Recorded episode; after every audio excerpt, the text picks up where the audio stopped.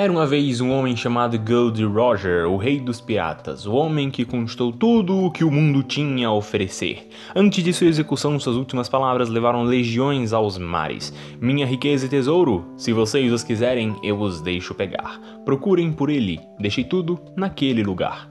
Desde então, piratas do mundo todo saíram navegando pela Grand Line procurando o lendário tesouro One Piece, o tesouro que faria o sonho de todos virar realidade. Olha só onde chegamos. Esse episódio é uma análise da, do arco de One Piece Water 7. Mas espera. Existe um arco entre Skypia, que foi o último episódio, e o Water 7, não existe? Sim, existe. E é o fatídico arco do Foxy. Então, por que não existe um episódio entre o último e esse aqui, ou até mesmo um você não comenta no início desse episódio aqui sobre o arco do Foxy? Pelo simples motivo de que eu odeio ele. É um arco que parece muito que o, Oda tava querendo tirar umas férias. E ele disse, cara, faz qualquer coisa aí que fica da hora. É um arco que parece que o Oda tá de verdade dando uma respirada para pensar tudo o que ele vai fazer no próximo arco. E eu não gosto do arco do Foxy, só que eu entendo talvez possíveis motivos da existência dele e eu gosto da ideia que ele tomou, por mais que não muito do meio, porque o meio do mangá meio que obriga você a todas as semanas publicar alguma coisa. Então o Oda não podia simplesmente dizer: opa, pessoal, eu vou passar um tempinho aqui sem publicar nada porque eu estou pensando em um arco muito maior. Ele tinha de continuar publicando alguma coisa e saiu esse negócio aí, né? Então é bom que ele tirou um tempinho para pensar, que eu acredito que seja o motivo desse arco ser tão horrivelmente ruim e mas é ruim a própria existência dele, é basicamente um paradoxo. Então, vamos sair do arco do Foxy e entrar direto em Water 7, porque eu tenho coisas muito mais legais para comentar sobre o Water 7, porque o Water 7 valeu muito a pena esse tempo que ele tirou para pensar, que ele supostamente tirou para pensar no arco do Foxy. Então, eu sou o Trovador e esse podcast é um oferecimento Meros Menestréis. Aqui comento de maneira um pouco mais despretensiosa sobre coisas que me interessem: um livro, uma cena, um episódio, uma obra inteira, um assunto e até palavras às vezes, tentando dissecar tudo, cena a cena. Agora vamos ao episódio 25 sobre One Piece e análise, da saga Water 7, pulando o arco do Foxy.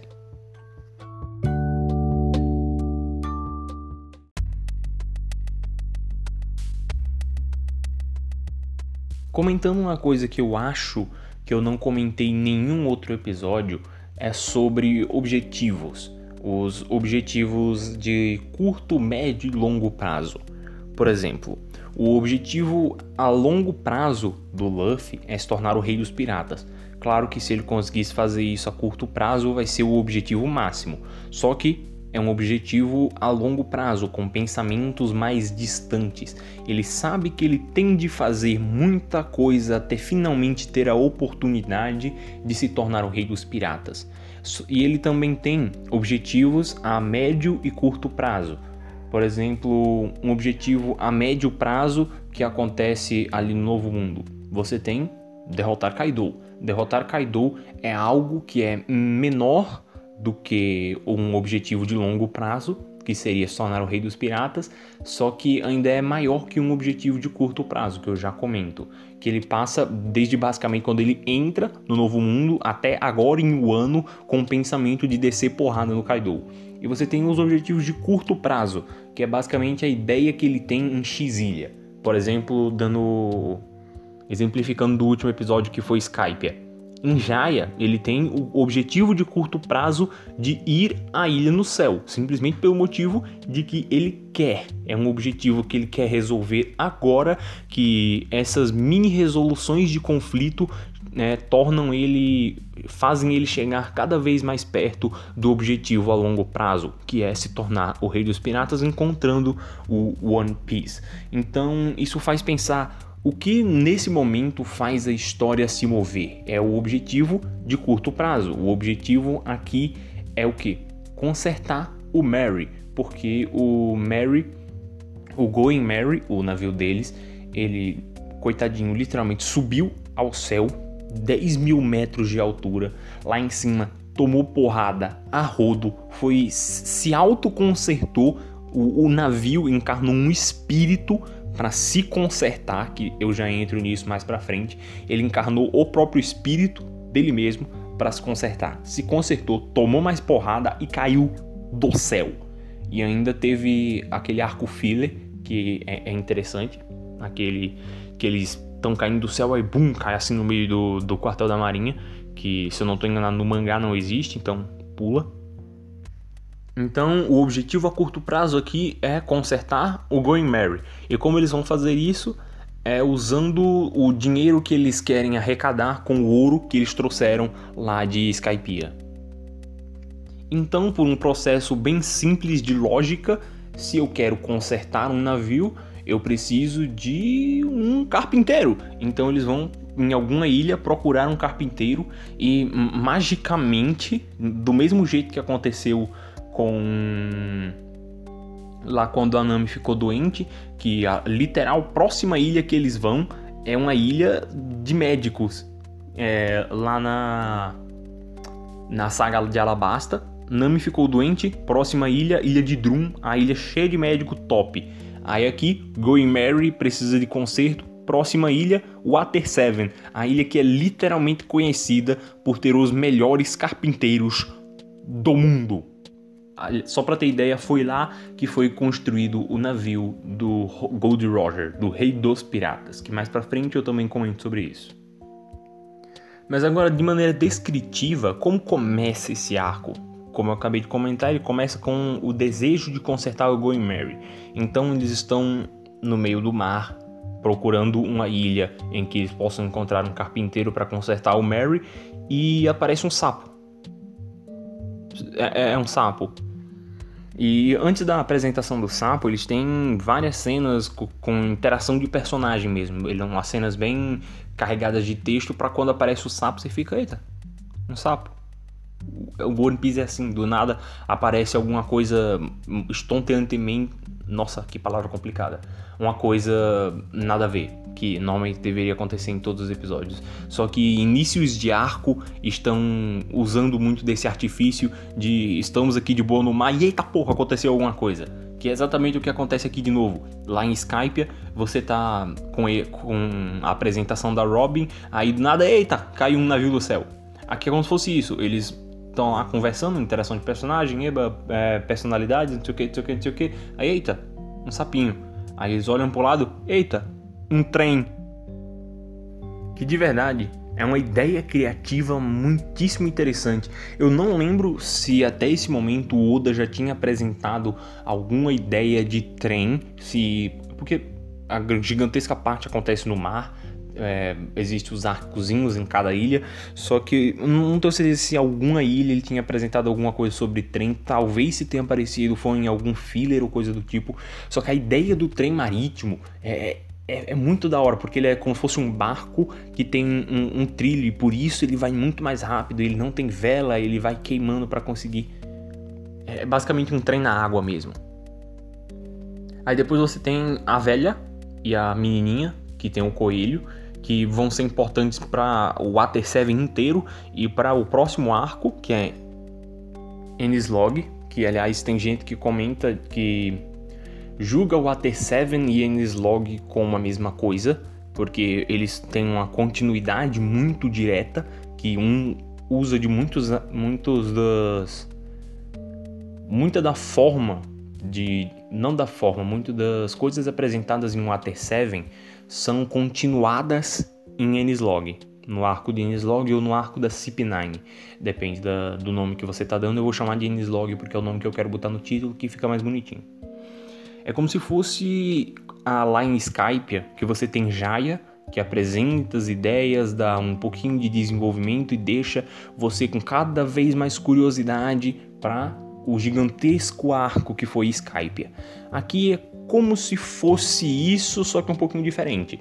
Você tem o Ater7 que apresenta várias coisas e depois você tem Nslog que fecha várias coisas. Só que eu comento disso quando eu for comentar, obviamente, de Nslog. Então eles chegam na ilha e vão fazer o processo que sempre acontece todas as vezes em que eles chegam em alguma ilha. Eles se separam. acontece todas as vezes, é a fórmula One Piece. Eles chegam na ilha, se separam, cada um vai descobrir alguma coisa daquela ilha, eles vão perceber que aquela ilha, é, as pessoas daquela ilha têm a liberdade tomada por algum motivo, aí eles vão acabar entrando em vários mini conflitos e depois todo mundo se junta e resolve esse conflito. É, é basicamente isso. Então eles se dividem em vários grupos aqui. Você tem o Zoro, que ficou cuidando do Mary, você tem o Sop, Nami e Luffy, que saem para vender o ouro que eles trouxeram lá de Skypiea. Aí você tem é, Robin, Sandy e Chopper que vão simplesmente fazer compras. E esse arco especialmente é interessante porque ele mostra o quão é, é gigantesco o controle que o Oda tem da própria narrativa, porque cada um desses núcleos que ele cria vão, vai desenvolver alguma coisa. Em cada um deles, ele cria algo que vai se tornar gigantesco nesse arco e ele ministra isso muito bem, o que é muito complexo. Por exemplo, no do pessoal do que foi vender o ouro, o Sop, Nami e Luffy. A Nami vai usar as habilidades dela de gatuna para conseguir vender o ouro pelo preço mais caro que ela conseguir, então ela consegue simplesmente 300 milhões de berries, o que dá tipo duas daquela do vilarejo da Nami. Essa piada foi pesada, dependendo de quem teve, enfim. Eles conseguem vender por 300 milhões de berries, aí 200 milhões o Usopp fica segurando e 100 milhões é a Nami que fica segurando, porque eles estão cada um com uma maleta, só que o Luffy é nada confiável para segurar uma dessas maletas. E aqui, ele, nesse núcleo, ele já apresenta outra coisa, que é a Frank Family. Se eu não estou enganado, é nesse momento que tem a primeiro, o primeiro embate entre o Luffy e o Frank, que eles estão naqueles naviozinhos, naviozinhos não, é uns barquinhos que são puxados por uns monstrinhos que comentando brevemente sobre a geografia de Water 7, o Water 7 é como se fosse um, um chafariz gigantesco. É um chafariz muito grande que em cima obviamente cospe água, aí essa água ela escorre por toda a cidade. É como se fosse uma Veneza que as pessoas andam com os barquinhos, só que chafariz e é uma ilha. É complicado essa ideia. E você tem também a apresentação muito interessante do pessoal da Galela. Galela. Vou chamar de Galela. Eu, deixa, eu, deixa eu ver minha anotação. Que você tem o, a gigantesca apresentação do pessoal da Galela, que são basicamente os melhores carpinteiros do mundo. E eles não são à toa, ele apresenta eles como, como se fossem uns carpinteiros da pesada, que além de consertar navio, eles descem porrada em piratas que não querem pagar. Que o mais importante dessas apresentações é o Rob Lute, que é basicamente o, o chefe do, do pessoal entre os consertadores de navio, porque o chefe mesmo é também prefeito da cidade, que é o Iceberg. Eu vou chamar de iceberg porque eu acho estranho chamar de iceberg. E não tem tradução oficial ainda, porque essa parte o Netflix ainda não dublou. E nesse momento ele também está apresentando o pessoal da Frank Family, que raptam o Sop depois que perceberam que ele estava carregando muito dinheiro, ele estava carregando 200 milhões de berries. Eles raptam ele, pegam o dinheiro dele, dão a surra nele. E o Frank dá sumiço com esse dinheiro. E enquanto isso, no porque Agora o, o Usopp que estava com dinheiro foi sequestrado pelo pessoal da, da Frank Family, enquanto Nami e Luffy estão falando com o pessoal da galera sobre consertar o Going Merry. Enquanto isso, no outro grupo você tem outra coisa totalmente diferente acontecendo, que é outra administração gigantesca de, de, de conteúdo, porque como eu já disse, está acontecendo muita coisa e o que o Oda está fazendo é administrar muito bem a apresentação de todas essas coisas que ele está apresentando. No outro grupo tá acontecendo outra coisa. O, ele, faz, ele tira uns momentos assim para fazer piada com, com o Sandy, Chopper e, e a Robin que enquanto isso ele cria enquanto vai um pouquinho antes de acontecer o, o evento da Robin pelo menos aqui em Water 7 um, o, o, evento principal assim não o evento principal o evento primordial. Ele tira uns instantes para apresentações como é que diz? Apresentações por falta de lembrar sinônimos, apresentações quietas, apresentações não diretas. Ele mostra as pessoas usando as máscaras, mostra as ideias do festival, mostra o negocinho do, dos monstrinhos na, na água, para depois, quando acontece o evento da Robin, você automaticamente já desconfia de todas as pessoas que estão com máscara ali, porque a Robin estava caminhando na rua passa alguém de máscara do lado dela e fala CP9. CP9. E a Robin desaparece. Você tem aquela ceninha dela dizendo pro, pro Sandy simplesmente esquecer ela, que ela vai fugir, um negócio assim, eu não tô lembrado certinho dessa cena, talvez fosse interessante eu ter notado isso, e todos os episódios eu dou uma comentada dessa, porque eu sempre tô comentando de alguma coisa muito gigantesca e vai faltar alguma coisa para eu ter anotado.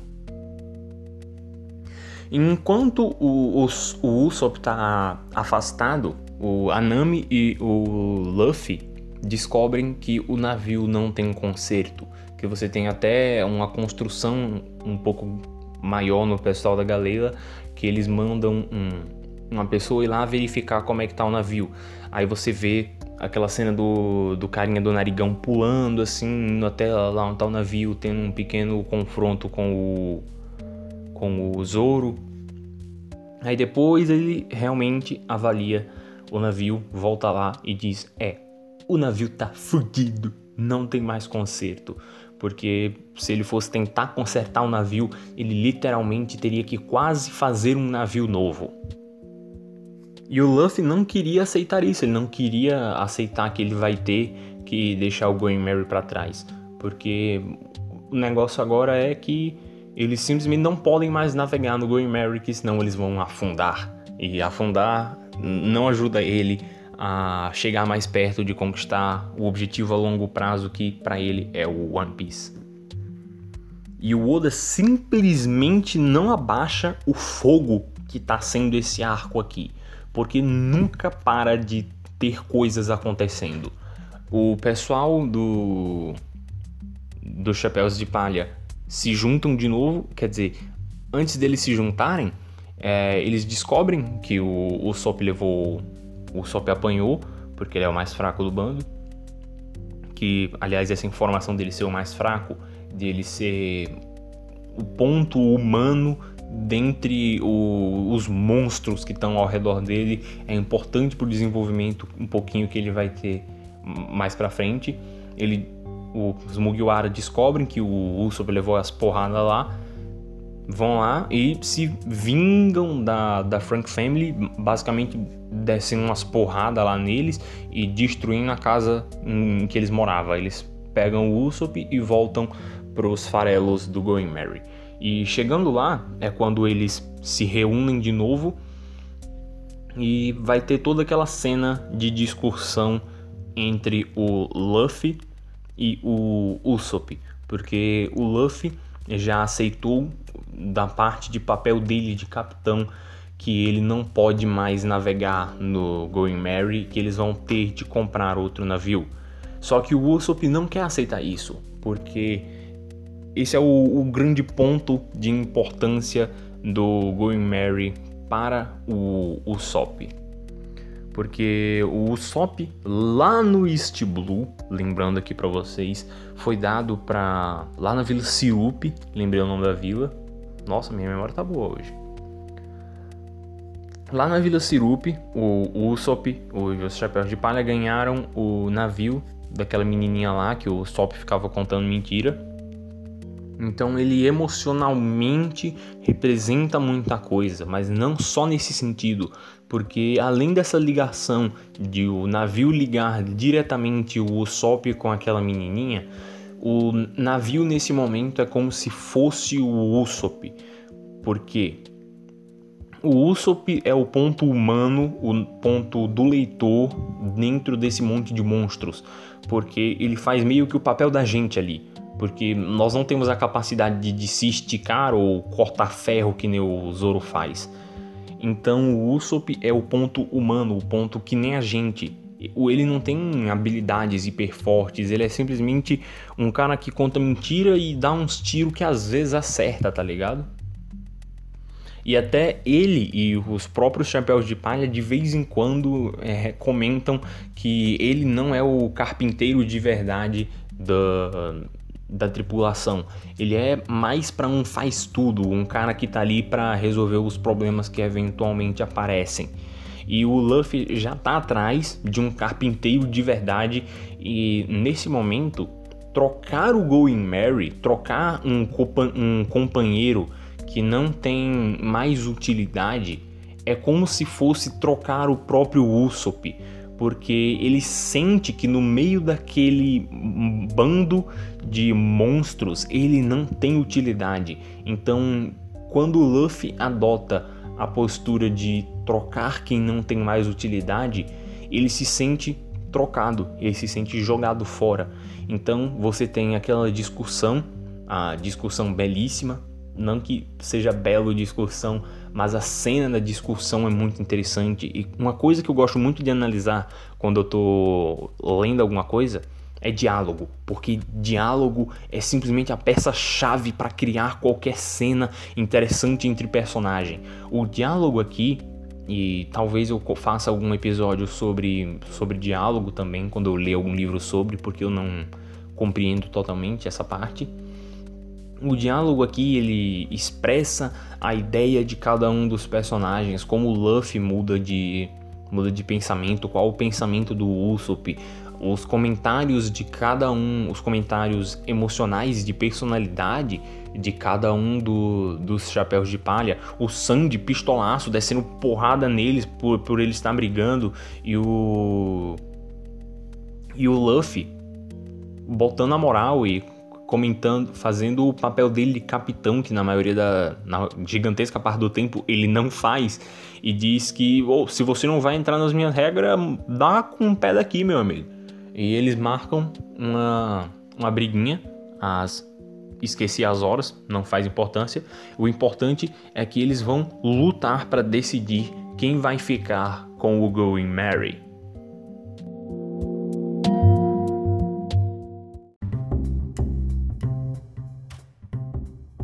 Olha, o One Piece tem um problema com luta, mas esse é uma exceção. O Oda, ele usa lutas como se fosse, ele usa lutas de um jeito meio Togashi, que talvez quando eu fizer alguns programas sobre Hunter x Hunter e alguma outra obra do Togashi eu comente sobre isso, porque as lutas servem mais para criar situações complexas do que para motivos efetivos de dois personagens trocando porrada por. Elas costumam é, se servir para criar uma situação complexa que eles estão tentando se livrar ou tentando superar para conquistar alguma coisa. Só que aqui é um embate de valores. O embate de valor do Usopp e do, e do Luffy cada um querendo alguma coisa que é o Going Mary. E pelos termos que eles colocaram na luta, um só pode conseguir o que quer se derrotar o outro. O Luffy não quer fazer isso porque ele é companheiro do, do Usopp. E o Usopp sabe que ele não pode fazer isso porque ele é um humano normal, enquanto o Luffy é simplesmente um monstro poderoso.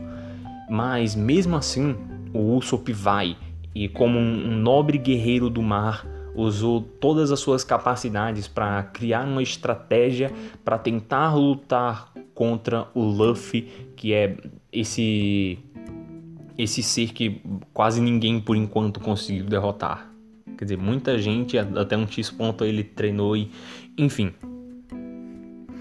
Então, como esperado, o Luffy ganha. E mesmo sem querer, ele é obrigado a, a ganhar. Porque ali foi um pacto entre homens que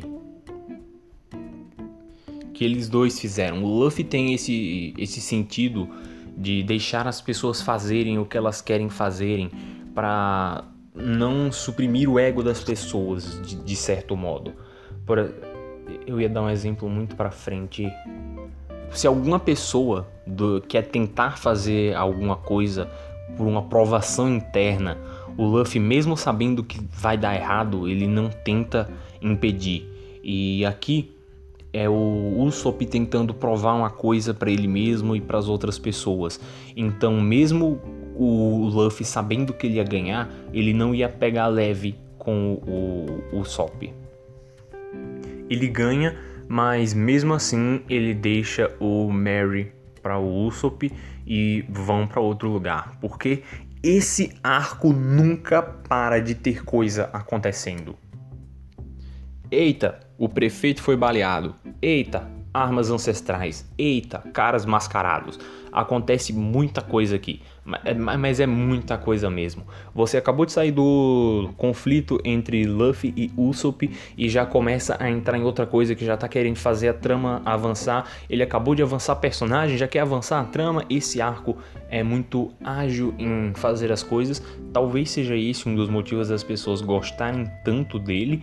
Um efeito meio Kimetsu no Yaiba de sempre ter alguma coisa acontecendo, ele nunca para e, eita, calma, respira um pouquinho. Ele tá sempre, opa, opa, opa, opa, você sabia disso aqui? Opa, esse negócio aqui tá acontecendo também.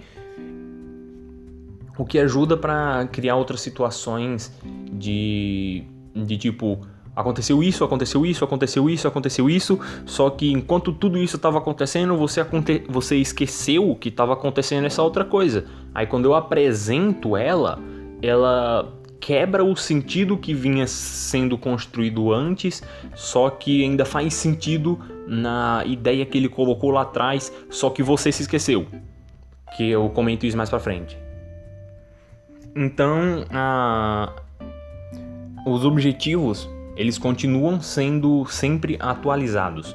Eles queriam consertar o queriam consertar o navio, aí eles vão lá querer trocar ouro, aí vão lá trocar ouro, eles querem depois vingança do pessoal lá, do pessoal da Frank Family, aí depois eles querem um negócio do Usopp, aí depois eles querem provar a inocência deles para o iceberg, aí depois do depois disso eles descobrem o negócio da Robin e querem é, resgatar ela. Eles vão sempre atualizando o o objetivo de curto prazo para conseguir alguma coisa.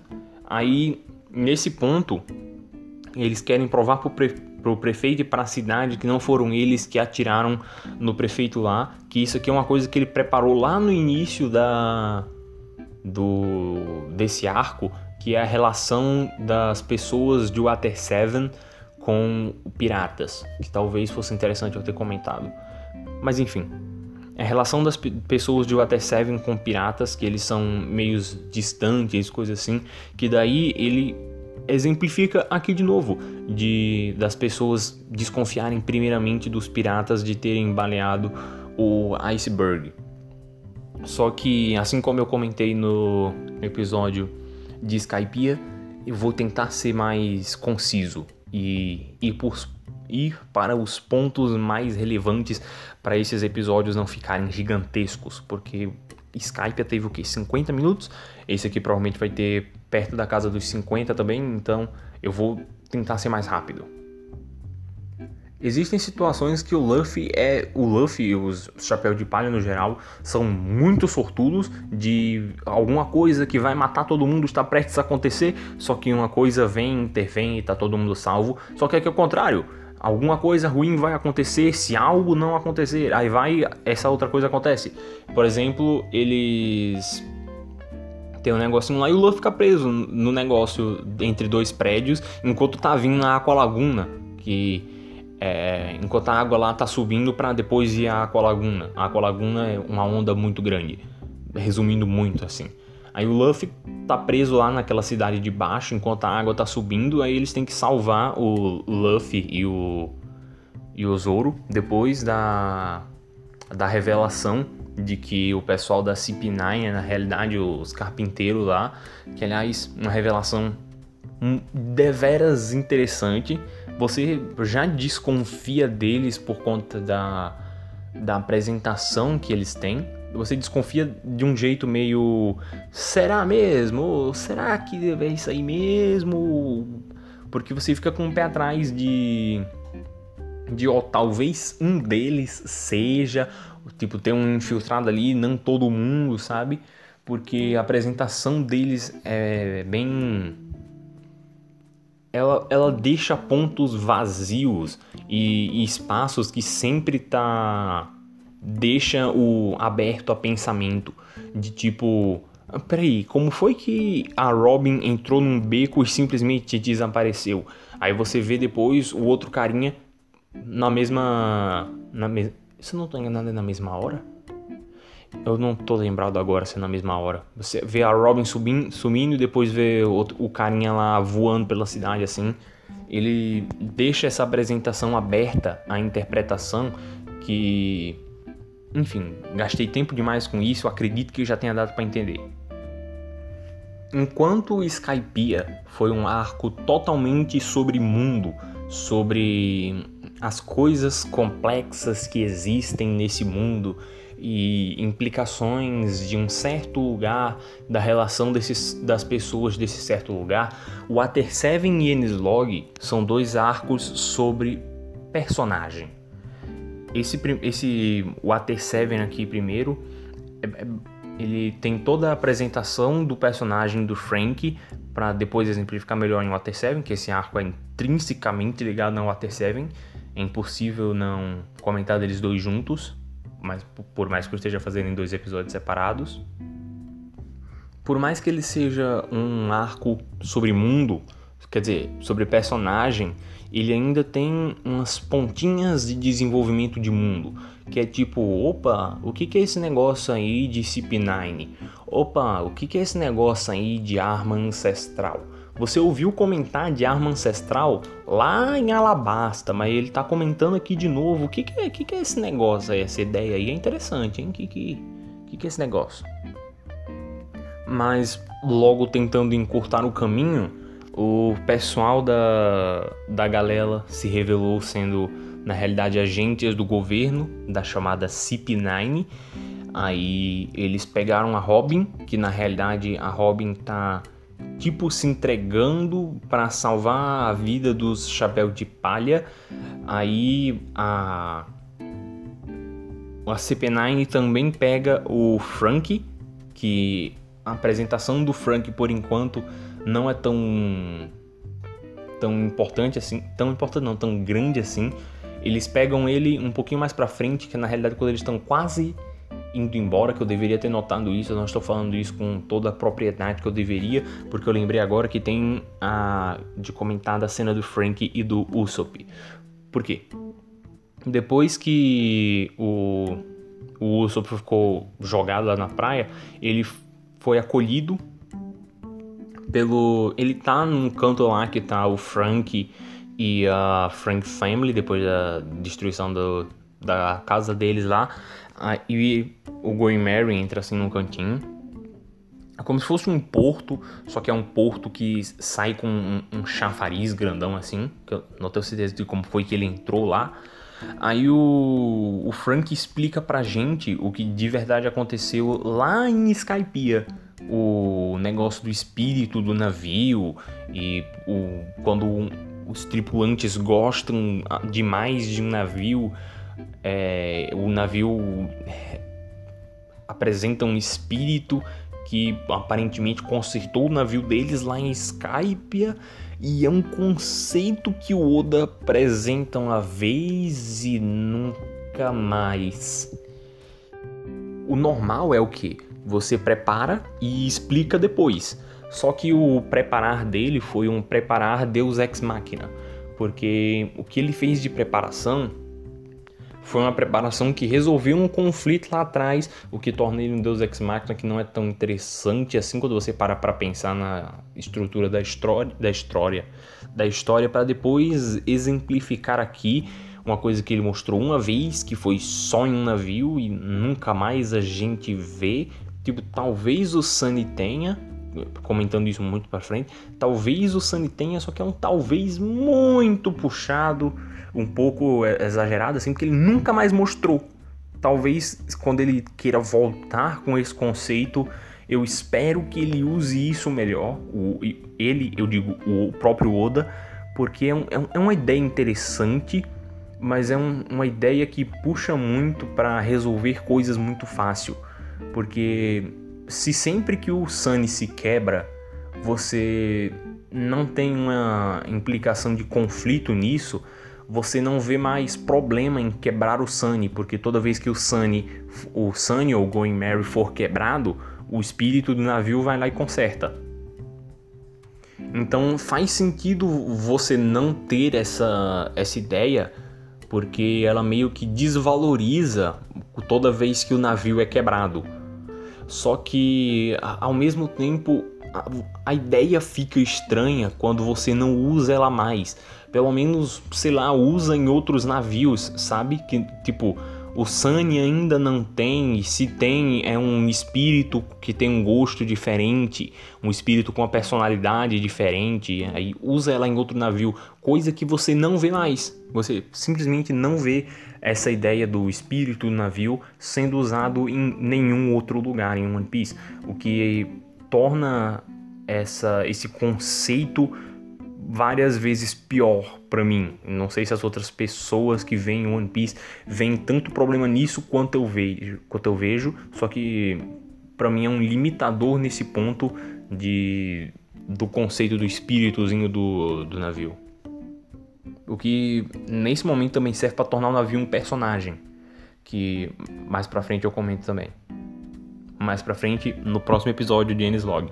Esse vídeo aqui, esse, esse vídeo não, esse episódio aqui é basicamente um grande comercial para vocês verem Ennis Log. Então, se você terminar esse episódio e semana que vem não ver Ennis Log, eu, eu vou ficar bem triste, porque é um comercial de, sei lá, 50 minutos. Depois disso, você vai ter os flashbacks do, do Frankie. Que agora sim o Frank vai se tornar efetivamente um, um personagem que ele teve certo tempo de tela até agora, uma importância até grande, enquanto ele usava aquele capuz lá, ele tira o capuz. Basicamente o tempo de tela que ele teve foi cuspindo fogo, expandindo a bunda dele, tomando refrigerante e dançando. Au! Aí ele vai e mostra o passado do, do Frank com o Iceberg, que na realidade o Frank não é o nome dele, ele tinha outro nome e eles foram discípulos do tio Sam. É Sam? E eu acabei de descobrir que eu não anotei o nome dele. Mas é aquele tritão grandão azul. É, não lembro se ele é azul. Aquele tritão grandão que é fez ele construiu o barco do Gold Roger. Aí ele foi condenado à, à execução por ter construído o barco do Rei dos Piratas por conta da caça a todo mundo que tem relação ao Rei dos Piratas. Só que ele pediu um tempo de mais um tempo de vida porque ele estava desenvolvendo o trem marítimo. Foi ele que construiu o trem marítimo, porque ele ia conectar várias ilhas e coisa assim. E quando ele termina de construir o trem, o trem marítimo, ele ia ser isento da, da pena de execução. Só que enquanto ele está construindo o trem, ele pega os dois discípulos dele, que são o atual Frank e o Iceberg. O Iceberg é basicamente ele, o, o, o cara tritão, ele é sério, ele é cuidadoso das coisas, faz tudo certinho, enquanto o Frank é brincalhão, ele tá sempre procurando um jeito de se divertir e gosta de armas. Ele quer construir navios de guerras, coisas do tipo, só que ele não entende a aplicação que essas armas podem ter, que aliás o Oda discute um pouquinho aqui sobre, sem dar nenhuma resposta de aplicação certa para para as armas, porque os navios de batalha que o Frank constrói é o que acaba causando a morte do do sensei dele, do professor dele, do, do Tritão. Eu não tô conseguindo achar palavras para descrever ele. E tudo isso é culpa do desgraçado do Spandan. E descobrimos também que as plantas do Pluton, a arma ancestral, estão com o, o Frank. O que entra um pouco também na discussão sobre o certo de como usar armas, se armas carregam desejo e coisas do tipo. Só que saindo do do flashback do Frank, nós estamos chegando no gigantesco ápice do arco de Water Seven, que é quando está vindo a Aqua Laguna e eles têm muito pouco tempo para ir atrás do pessoal da CP9. O pessoal da CP9 está indo para Enislog a partir do trem.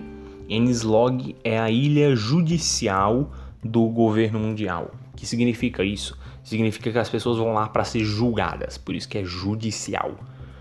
E basicamente o que vai acontecer nos próximos muitos arcos é que o Luffy vai causar em todos os alicerces da, daquele mundo, daquele mar.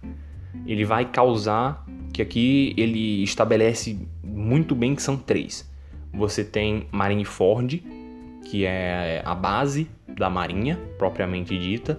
Você tem Enislog, que é a base judicial onde as pessoas são julgadas, diz se você vai morrer, para onde você vai, não sei o que, não sei o que. É, é, lá que acontece. Que também é uma das bases da marinha que tá naquela tríade que fica dentro de um, de um mar assim. Você também tem a ilha, a ilha não, a prisão de Impel Down, que é obviamente onde as pessoas vão, vão ser presas. E nos próximos arcos, assim, o que vai acontecer é que o Luffy vai causar confusão em todas elas, em todos esses lugares, e basicamente descer tapa, descer murro na cara do governo mundial para causar de verdade, sabe? Então, é, ele começa aqui uma corrida no tempo contra várias coisas. Primeiramente, tem a corrida no tempo para impedir que a Robin entre no trem. Aí você tem várias coisinhas acontecendo e termina com o Sandy reaparecendo, que foi o negócio que eu comentei de, olha aí, essa foi uma retomada interessante até pro próprio episódio.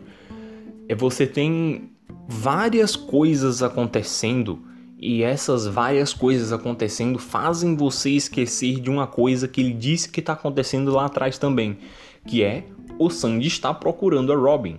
E ele perseguiu ele, não sei o que, até lá no ponto de trem.